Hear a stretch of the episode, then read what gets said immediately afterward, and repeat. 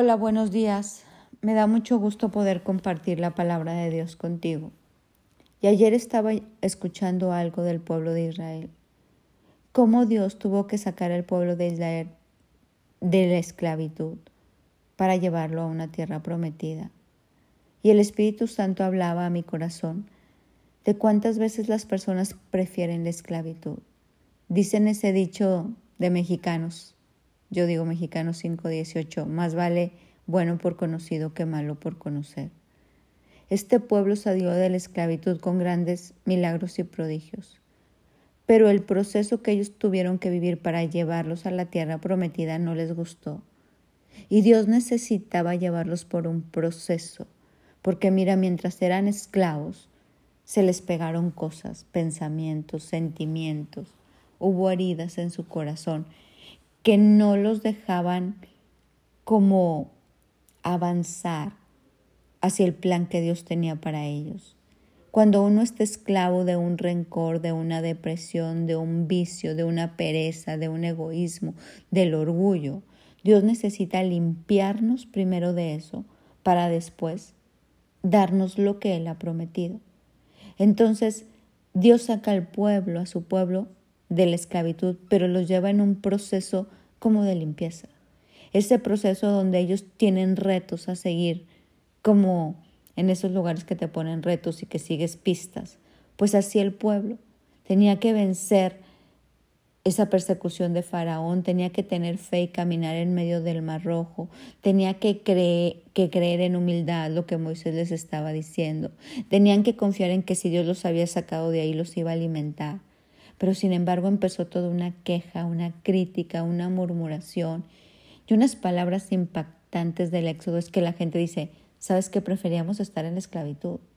Preferimos estar allá comiendo ajos, poros y cebollas que estar en este desierto. Porque mira, el desierto es parte de... Es que sin desierto no hay formación de carácter. Sin desierto no podemos dejar lo que se nos pegó en la esclavitud. No podemos sanar. El desierto es un proceso necesario para todo hijo de Dios, para que cuando lleguemos a conquistar, esa conquista sea una bendición, para que nuestro corazón esté listo para retener las bendiciones de Dios. Y muchísimas personas le temen, le temen, le temen al desierto, le temen al proceso con Cristo y prefieren regresar a Egipto. Pero otras prefieren vivir el proceso del mundo.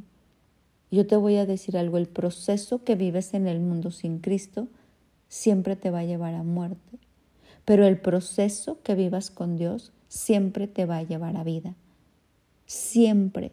Si nosotros dejamos que Dios procese nuestra vida, haga lo que tenga que hacer en nosotros, en nuestra mente, en nuestra alma, nos sane, nos libere, siempre va a haber victoria.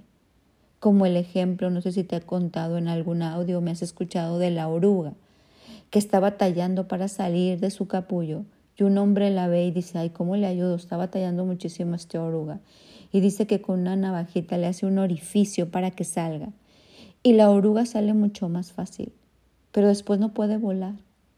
Y el hombre dice, ¿cómo? No, la, no, no voló. Él quería ayudarla, pero en vez de ayudarla la perjudicó. Porque Dios sabía por qué esa oruga tiene que batallar al patear o o al hacer lo que tenga que hacer para salir de su capullo. Eso la fortalece, ese proceso de dar golpes, ese proceso de sacudirse, la ayuda para que cuando salga pueda volar. Y el desierto y los retos de la vida y a veces las circunstancias adversas fortalecen nuestro músculo y nuestra fe para que nosotros podamos conquistar. Pero muchísima gente se lo quiere evitar eso de ser fieles, eso de ser obedientes a la palabra, eso de creer en este diseño original, a veces demanda muchísimo compromiso, muchísima santidad, muchísima fidelidad. Y la gente dice, ay, no, no, no, prefiero en el mundo. El mundo no trae propósito. Con Cristo todo el proceso trae un propósito de vida. Y es necesario vivirlo para que no nos pase como la oruga, y luego no podamos hacer lo que Dios nos llama a hacer, no podamos volar. El libro de Apocalipsis en la última cita dice, dichosos, me encanta esta cita, He aquí vengo pronto. Dichosos el que guardan las palabras de la profecía de este libro. Dichosos los que me creyeron hasta el final. Dichosos los que creyeron conmigo desde que los estoy liberando el proceso del desierto y conquistaron.